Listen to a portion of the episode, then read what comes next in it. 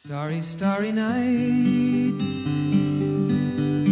Paint your palette blue and gray. Look out on a summer's day with eyes that know the darkness in my soul. Shadows on the hills. Sketch the trees and the daffodils. Hey guys，优秀的人不孤单，请让我们相遇。这里是你的移动英语私房课第九百一十期的英语约。I'm the host of this program，陈浩，broadcasting in Beijing, China。手机前的你，周二晚上好。今年一部名为《爱德蒙·贝拉米：来自贝拉米家族》的人工智能艺术作品，以四十三点二五万美元的高价在纽约佳士得出售，这个价格是拍卖前估价的四十五倍。接下来，请各位会员拿好讲义，各位听友竖起耳朵，我们来听一下今天的话题。Christie sells its first AI portrait for $432,500, beating estimates of $10,000. Christie's has sold its first piece of AI art, a canvas named The Portrait of Edmund Bellamy, for $432,500. The sale is unusual not only as a first for the 252 year old auction house, but because the expected price for the print was between $7,000 and $10,000. The artwork was created by a collective named Obvious. A trio of 25 year old French students used a type of machine learning algorithm known as a GAN, Generative Adversarial Network, to create the picture. 加德士首次拍卖 AI 画作，成交价四十三点二五万美元。 What you tried to say to me, and how you suffered for. 好的，今天要和你一起学习一个标题和四句话，文章难度四颗星。首先看标题：Christie sells his first AI portrait for four hundred and thirty-two thousand five hundred dollars, beating estimates of ten thousand dollars。来看这个标题的主语叫 Christie's，它的拼写是 C H R I S T I E P S。 Christie's 原来的翻译叫克里斯蒂拍卖行，今天我们把它翻译为佳士得拍卖行，是世界著名的艺术品拍卖行之一。那拍品呢，汇集来自全球各地的罕见的艺术珍品，包括名表、珠宝、首饰、汽车，还包括名酒等等各种各样的精品。那今天主语 Christie's 它 sells 单数第三人称，它要卖 its first AI portrait 第一幅 AI 的画作 portrait P O R T R A I T。从高中往上啊，都会学到这个单词 portrait，肖像画、画作。A portrait is a painting, drawing, or photograph of a particular person。肖像画或者是画像。我们对这个单词进行一个原声的扩展练习，跟梵高相关。仔细听。 In 1889, Van Gogh painted his final self portrait. In 1889, Van Gogh painted his final self portrait. In 1889, Van Gogh painted his final self-portrait. 在一九八八年，梵高 painted 画了他自己的 final self-portrait，是自画像，也是最后一幅自画像，在一九八九年的时候。好，我们来再听原声，double check。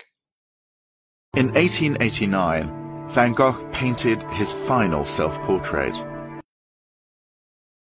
In 1889, Van Gogh painted his final self portrait.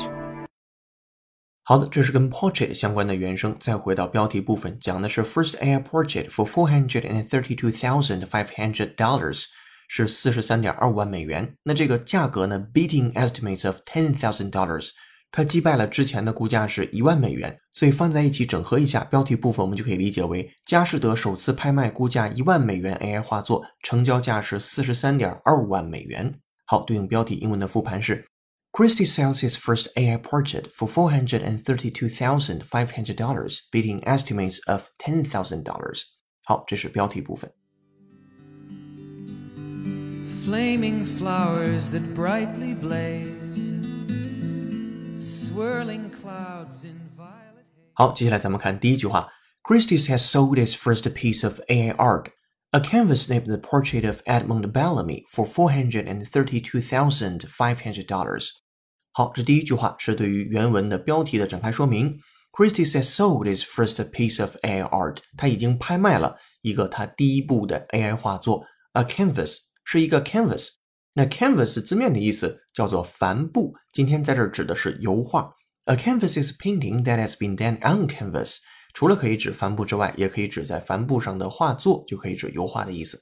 Named the portrait of Edmund Bellamy，for four hundred and thirty-two thousand five hundred dollars。好，这第一句话就可以翻译过来：加德士拍卖行以四十三点二五万美元的价格出售了第一件人工智能艺术品，一幅名为埃德蒙·贝拉米的肖像的帆布画或者是油画都可以。好的，咱们再看第二句话。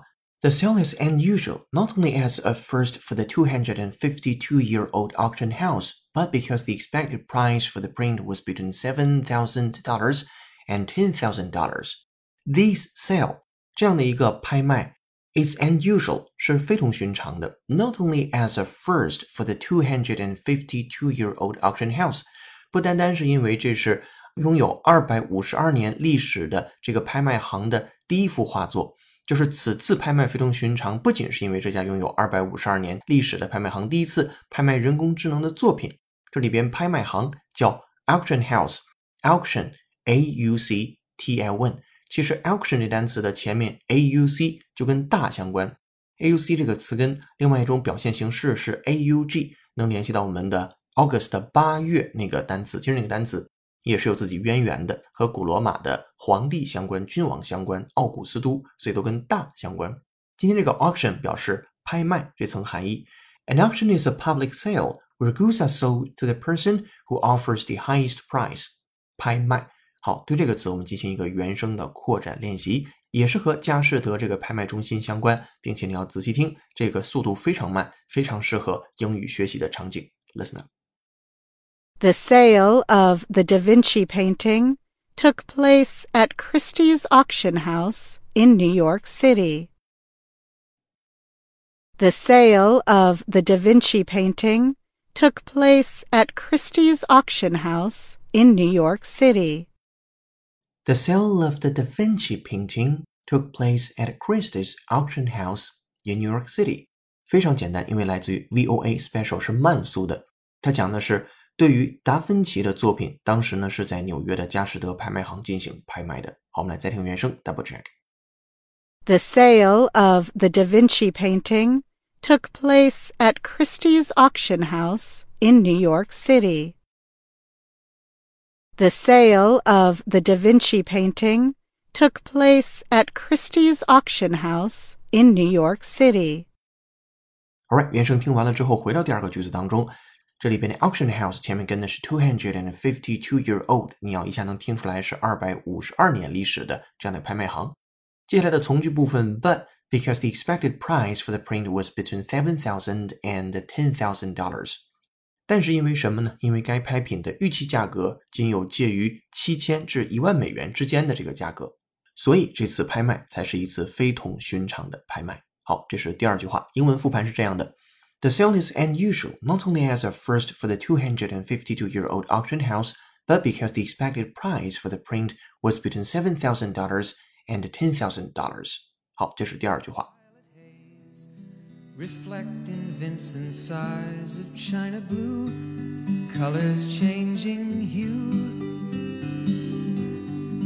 Morning fields of amber grain, weathered faces lined. 今天的背景乐是由 Don McLean 演唱的歌曲《Vincent》。如果手机前的你有好听的英文歌，或者想让浩浩老师帮你带的话，都欢迎在评论区留言给我们。 如果想获得与节目同步的讲义和互动练习，并利用英语约小程序完成当期内容的跟读模仿打分测试，搜索并关注微信公众号“英语约约约”，约是孔子约的约，点击屏幕下方成为会员按钮，按提示操作就可以了。限时优惠期，一杯咖啡的价格，整个世界的精彩。跟读原声学英文，精读新闻聊世界。这里是你的第九百一十期的英语约约，做一件有价值的事儿，一直做，等待时间的回报。Still your love was true. And when no hope was left inside on that starry, starry night, you took your life as lovers often do. But I could have told you, Vincent. 好的，回来我们看第三句话。The artwork was created by a collective named Obvious。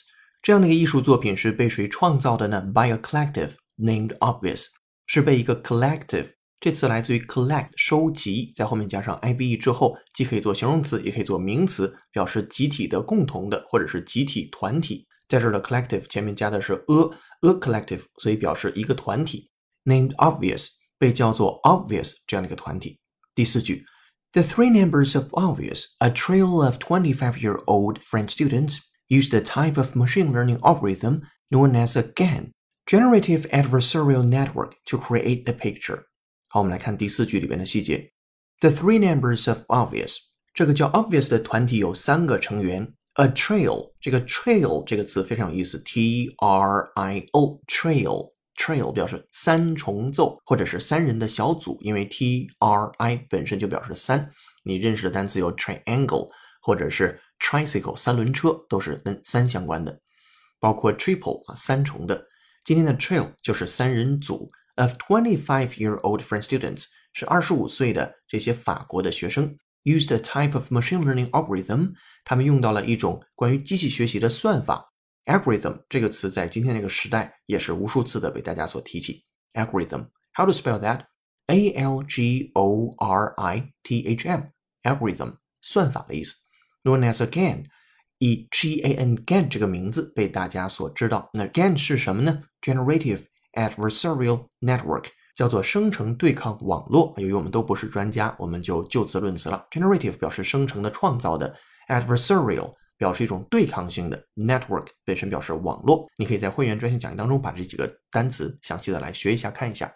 接下来，to create a picture 用这样的一个东西去创造了这幅画作。所以第四句是他们采用生成对抗网络叫 GAN 的这种网络的机器学习算法创作了该画作。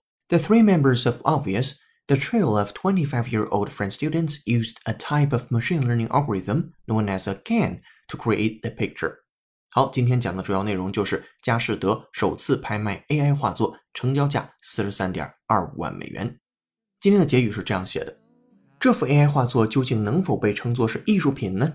这事儿就得回到人类艺术家是如何创作的。没有人生来就会画肖像画，都是继承与发扬、传承与创新。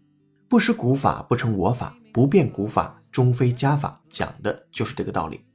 继承体现在人类身上，就是尽可能多的浏览和研究之前的肖像画作品，先不断临摹和精进自己的技法，直到能够用双手精确地展现别人或者自己想表达的内容。第一个阶段达成，而单单在这个阶段，往往就需要几年、十几年、几十年，甚至很多艺术家在离开这个世界的时候，都会对自己的技法不够满意，认为还可以更好。第二个阶段是发扬与创新。如果说继承是把一幅画作临摹到无限接近于原作的水平，那发扬就是把浏览过的所有画作在脑海当中通通打碎和分解，成为不同的元素，然后重新排列组合和嫁接。英文有句谚语叫做 “There is nothing new under the sun"，太阳底下无新事。所以发扬和创新是基于输入的。这幅 AI 画作是如何创作的呢？他从 Wikiart 网站上收集了十四到二十世纪期间的一点五万肖像画，然后学习这些画中的技法和表现形式，最终基于对这一点五万幅肖像画的学习而创作了今天这幅价值四十三点二五万美元的画作。所以你觉得它算是一件艺术品吗？But I could have told you, Vincent, this world was never meant for one as beautiful.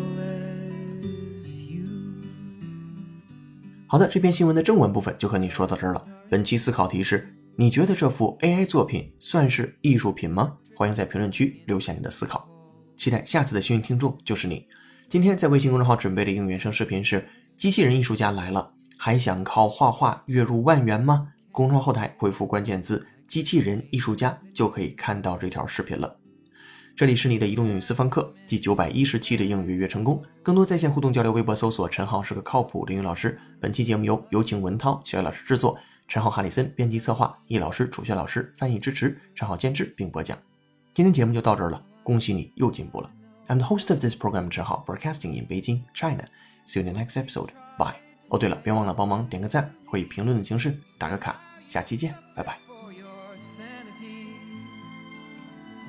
To how you tried to set them free.